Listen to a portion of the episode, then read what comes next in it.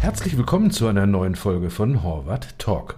Datendemokratisierung erlaubt es den Mitarbeitenden, komfortabel und unabhängig von ihrem technologischen Know-how mit Daten zu arbeiten und so datengestützte Entscheidungen zu treffen.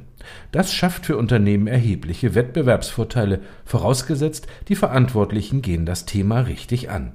Wie sollte also Datendemokratisierung in der Organisation umgesetzt werden, um so zu einem echten Gamechanger zu werden? Und welche Hürden gilt es zu meistern? Welche Unternehmen nehmen bereits heute eine Vorreiterrolle bei diesem Thema ein? Darüber unterhalten sich nun der Horvath-Experte Benam Esfahani und Mohamed Abdelhadi, CTO der SAP Business Technology Plattform in Middle and Eastern Europe. Viel Spaß beim Zuhören. Hallo Mo, freut mich sehr, dich hier bei uns im Studio zu begrüßen. Wir haben heute ein sehr spannendes Thema im Gepäck. Data Democratization. Aber bevor wir näher darauf eingehen, magst du dich für die Zuhörenden mal kurz vorstellen? Ja, hallo Benam, äh, freut mich sehr, heute hier zu sein.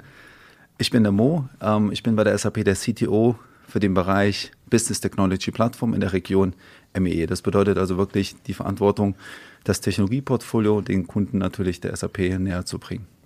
Wir arbeiten ja auch bereits seit vielen Jahren zusammen und haben gemeinsam schon zahlreiche Kunden dabei begleitet, ihre Ideen nachhaltig in Lösungen zu überführen. Freut mich sehr, dass ihr uns neben unserer funktionalen Expertise auch für unsere Umsetzungskompetenz schätzt. Danke dafür. Aber genug zu uns. Lass uns jetzt gerne ins Thema einsteigen.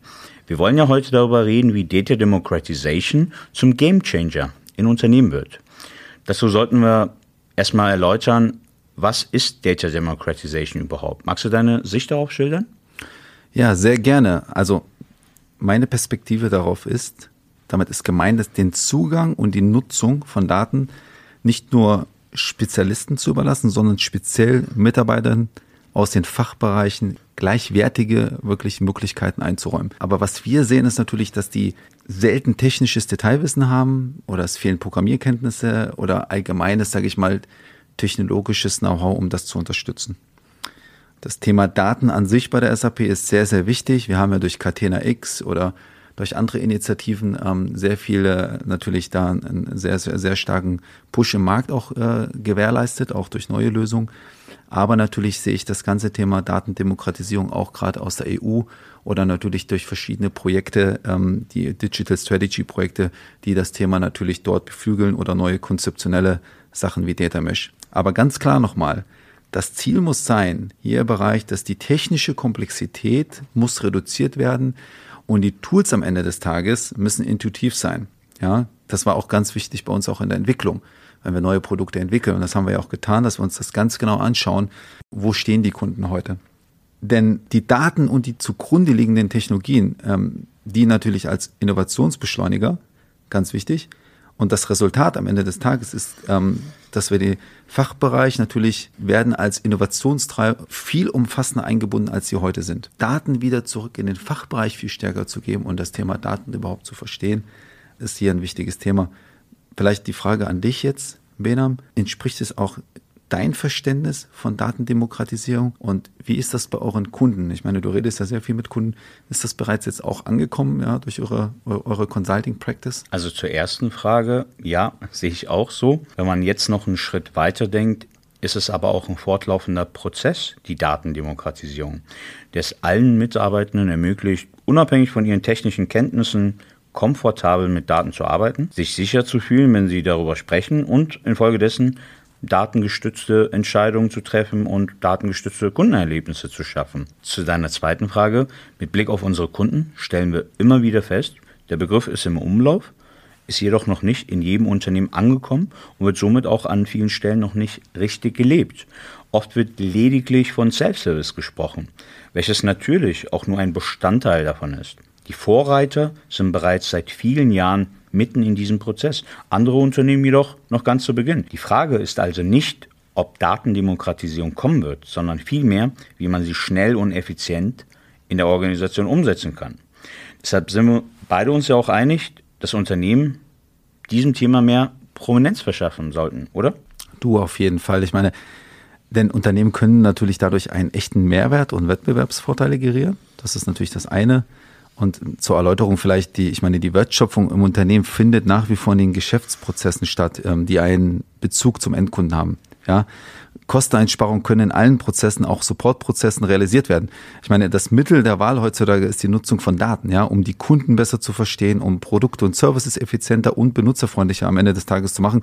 Oder was wir auch sehen natürlich, Muster zu erkennen bezüglich Ressourcenverbrauch oder um die richtigen Maßnahmen natürlich zu simulieren ich meine, da haben wir sehr viele Projekte auch gesehen, ähm, die durch, die dann erfolgreich umgesetzt werden, wo wir genau sehen, durch Daten ist ein wirklicher Wettbewerbsvorteil, ein richtiger Mehrwert äh, entstanden. Die Liste also ist wirklich hier ähm, endlos. Um nochmal zum Kernproblem zurückzukommen.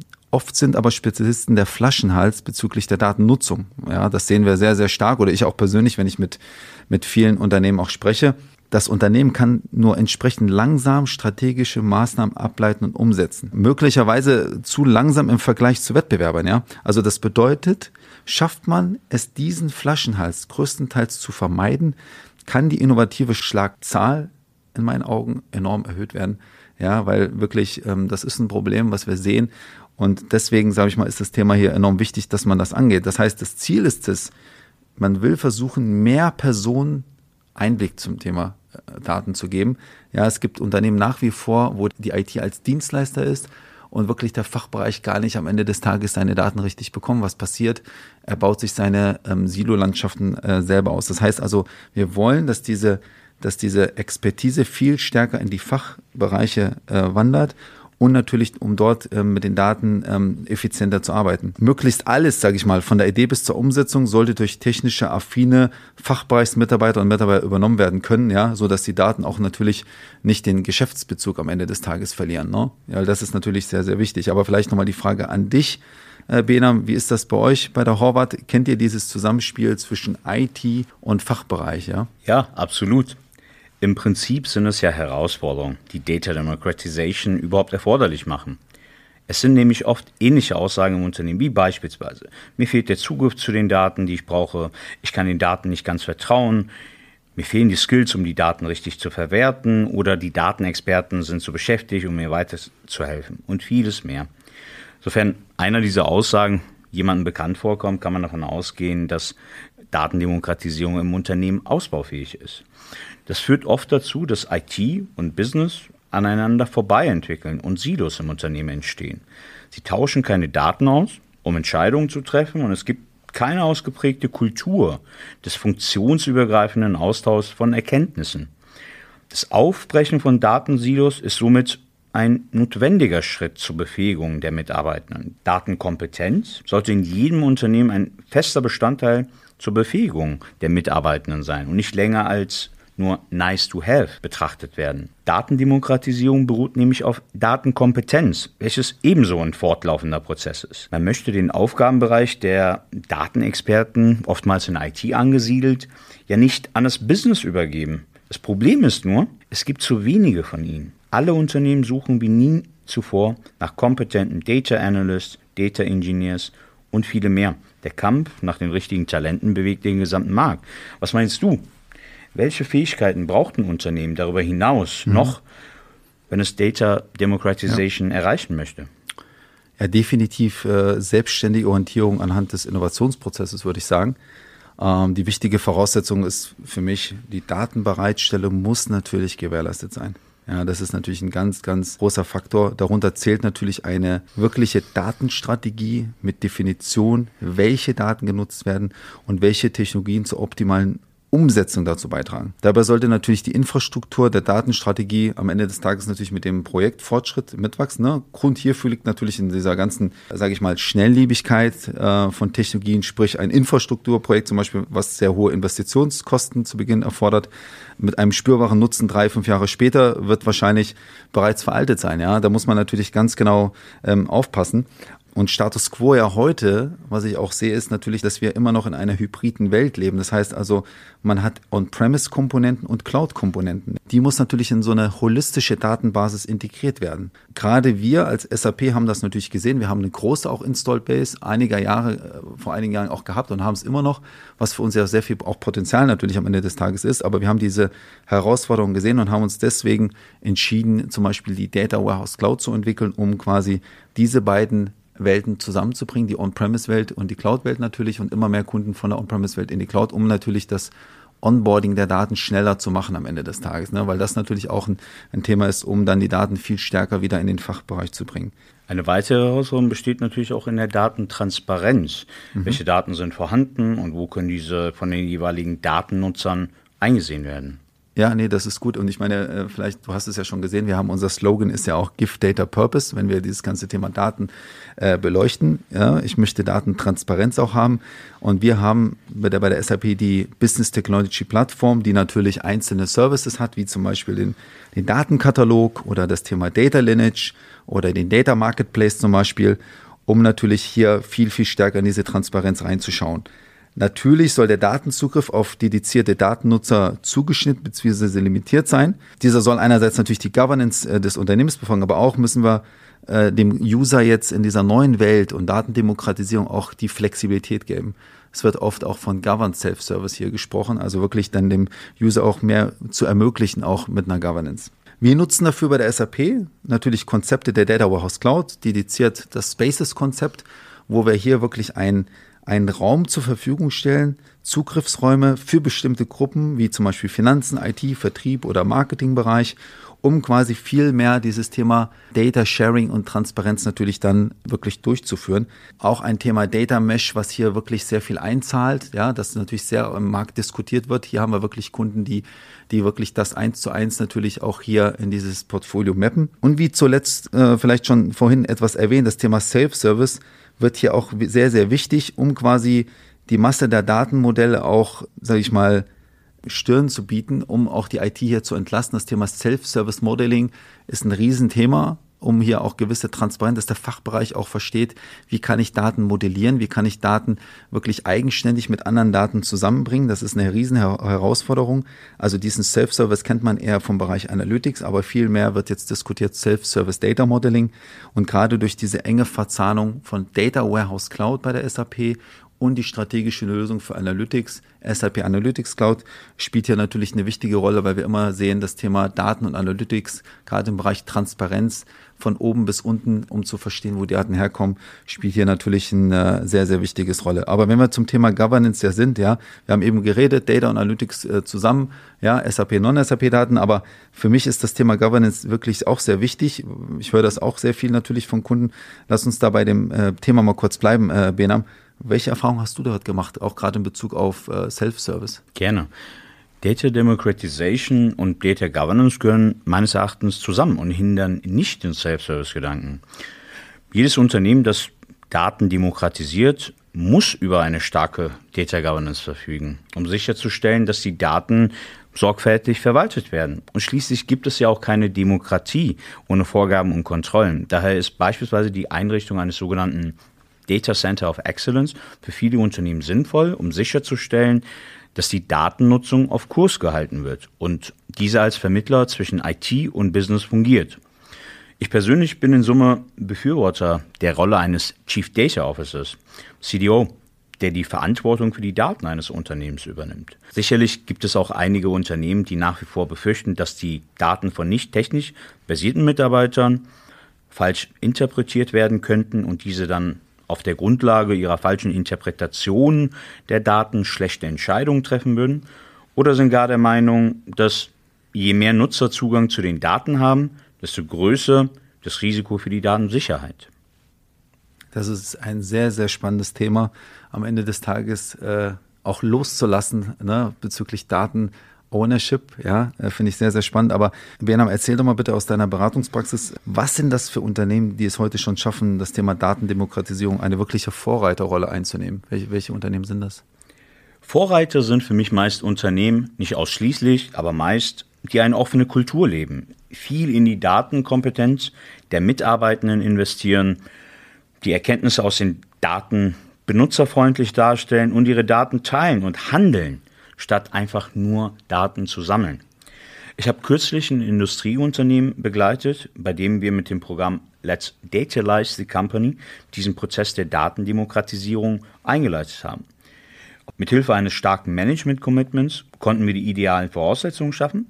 Auf der anderen Seite, durch die gewachsenen Strukturen jedoch und die bisherigen Silos in diesem Unternehmen, wird der Prozess in diesem Fall etwas Geduld erfordern. Es versteht sich somit von selbst, dass ähm, der Aufbau einer Datendemokratie in den Anfangstagen eines Unternehmens viel einfacher ist, da es leichter ist, eine Kultur zu schaffen, die dies unterstützt. Somit sind es für mich oftmals auch junge Unternehmen mit datengetriebenen Geschäftsmodellen, die eine Vorreiterrolle bei Data Democratization einnehmen. Es ist bekannt, dass führende Online-Händler ihre Produktpreise mehrere tausend bis Millionen Mal pro Tag ändern. Diese hohe Frequenz von Preisänderungen wäre nicht möglich, wenn sie ihre Daten nicht demokratisieren und die Entscheidungsfindung dezentralisieren würden. Das heißt, an Mitarbeiterinnen und Mitarbeiter, die in den verschiedenen Regionen und Abteilungen arbeiten. Viele Vorreiter haben ihre Datenkompetenz so stark ausgebaut, dass sie gar eigene Datenuniversitäten mhm. mit verbindlichem Lehrplan etabliert haben. Da immer mehr Unternehmen eine Datendemokratie schaffen, prognostiziert Gartner sogar, dass bis etwa 2024 80 Prozent der technischen Produkte und Dienstleistungen von Nicht-IT-Fachleuten mhm. entwickelt werden. Okay, das sind wirklich interessante Beispiele. Du hast natürlich recht, dass eine digitale Transformation in jüngeren Unternehmen äh, leichter durchzuführen ist. Dennoch aber ganz spannend vielleicht, gerade letzten Monat auf einem Event, Kundenevent bei der SAP, haben wir die Firma Chibo gesehen, die natürlich tolle Use Cases hat, auch zum Thema Data Democratization, wie sie geschafft haben, viel, viel mehr Daten an den Fachbereich zu geben durch die Data Warehouse Cloud und die SAP Analytics Cloud. Oder zum Beispiel die Firma Porsche, die so einen genannten Business Layer aufgebaut hat, um SAP und Non-SAP-Daten auch über die Data Warehouse Cloud zusammenzuführen. Zwei Beispiele, wo man sieht, äh, wie stark dieses Thema Gift Data Purpose also wirklich, wirklich realisiert, erfolgreich realisiert worden ist. Am Ende des Tages digitale Transformation ist zwar ein längerer, aber in meinen Augen kein unmöglicher Prozess und ähm, äh, man hat es an den Beispielen gesehen. Ich würde gerne noch kurz die SAP Business Technology Plattform aufgreifen oder auch kurz BTP genannt. Mhm. Willst du kurz erläutern, welche Rolle die BTP beim Thema Data Democratization hat? Ja, definitiv. Also die BTP ist am Ende des Tages ein umfassender Werkzeugkoffer, der Tools bzw. Services für Analytics, Data Management, Integration und Erweiterung bereitstellt. Wir kennen das Thema. Gerade wir haben sehr viele Kunden, die S4HANA im Einsatz haben. Die Kunden fragen nach Erweiterungen, nach Integrationsszenarien mit SuccessFactors, Ariba und anderen Sachen. Ja, die schauen nach ähm, eigene Individualprojekte, die schauen nach Data Management, Analytics Projekte und deswegen ist die BTP wirklich für diese Kunden natürlich essentiell. Am Ende des Tages natürlich sind die Werkzeuge miteinander integriert, wie zum Beispiel die Data Warehouse Cloud und die Analytics Cloud, die den Self-Service-Gedanken äh, prägen, wie zum Beispiel natürlich dieses Thema Datenmodellierung oder zum, bis zum Thema natürlich das ganze Thema Dashboarding fließend darstellen. Und jedes Werkzeug spielt natürlich seine individuellen Stärken und Use Cases dort äh, heraus, gerade in SAP-Landschaften. Aber wie bereits gesagt, ich denke, Standardsoftware kann natürlich nicht alle Bedürfnisse vom Kunden abbilden. Es gibt halt immer individuelle Entwicklungsprojekte und da braucht natürlich gerade bei firmenspezifischen Prozessen oder bei prozessübergreifenden Funktionalitäten genau diese Lücke zwischen Standard und Firmenspezifika oder auch Drittanbieter äh, werden mit den Werkzeugen und Services der BTP geschlossen. Ja, also gerade Extension Suite Erweiterungen bauen auf der Plattform, ja, individuelle Fiori-Masken, individuelle Entwicklungen, ja, eigene Masken, die sehr stark integriert natürlich sind in die, in die SAP und man hat so eine Art Consumption-Modell, wo ich dann genau sagen kann, welchen Service ich anschalten will und welchen Service ähm, ich vielleicht wieder runternehmen will, weil ich einen anderen Use Case habe. Danke für die Erläuterung, Mo. Lass uns nun zur letzten Frage für heute kommen. Wie sollten deiner Meinung nach Unternehmen Data Democratization nun angehen? Sehr gute Frage, die, die vermutlich auch die verantwortlichen Unternehmen brennend interessiert. Ich denke mal, als erstes muss Klarheit bezüglich der verwendeten Daten geschaffen werden und natürlich, welche Data Governance das Unternehmen leben sollte. Ja, das ist natürlich essentiell. Früh im Prozess müssen natürlich konkrete Use Cases identifiziert werden, ja, um genau zu sehen, was brauche ich da, um dann diese natürlich mit den passenden Lösungen umzusetzen. Mit diesen Ergebnissen und den Learnings kann dann halt eine Lösungsarchitektur am Ende des Tages umso zielgerichteter weiterentwickelt werden.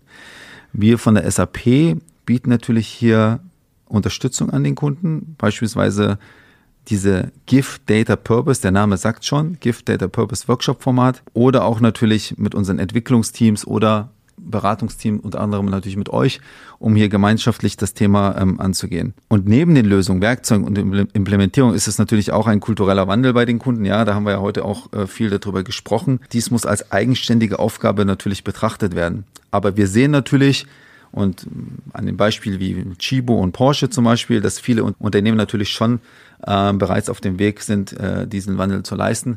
Aber wir von der SAP sind natürlich da ganz, ganz stark fokussiert, hier immer mehr natürlich durch Technologie natürlich auch hier zu supporten. Und ähm, ja, vielleicht die Frage zurück, was sind so deine wichtigsten Punkte? Du hast vieles genannt.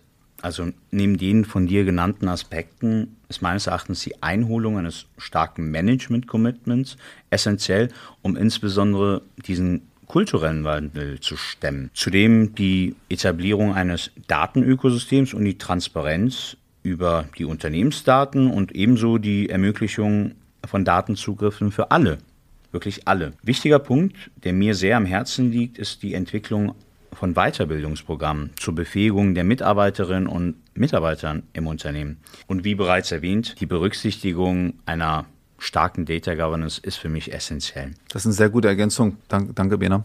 Passt super. Lass uns jetzt zum Schluss kurz die Kernpunkte unseres Gesprächs nochmal zusammenfassen. Also, Data Democratization ist mehr als Datenzugriff und Datenverfügbarkeit. Mhm. Es ist ein fortlaufender Prozess bestehend aus Befähigung der Mitarbeitenden, die Bereitstellung der richtigen Tools und dem Wandel unternehmensweiter Kultur. Mit der SAP Business Technology Plattform bietet IMO ein umfassendes Ökosystem zur Etablierung von Data Democratization.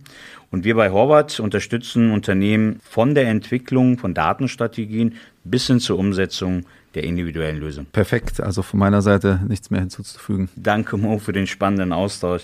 Ich freue mich schon auf die kommenden Herausforderungen, die wir gemeinsam, Horvath und SAP, gemeinsam mit unseren Kunden bewältigen können. Ja, ich danke dir auf jeden Fall ebenfalls für das interessante Gespräch, Benam. Das hat mir persönlich sehr viel Spaß gemacht. Das Thema ist super, super wichtig und äh, in aller Munde. Und ich freue mich natürlich auch auf alles weitere, was noch kommt. Wir haben viel vor und äh, ja, bedanke mich nochmal.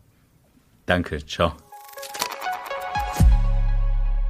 Das waren spannende Einblicke in ein Thema, das Unternehmen besser gestern als morgen angehen sollten, um nachhaltig Wettbewerbsvorteile zu erzielen. In diesem Sinne viel Erfolg und danke fürs Zuhören und bis zum nächsten Mal bei Horvath Talk.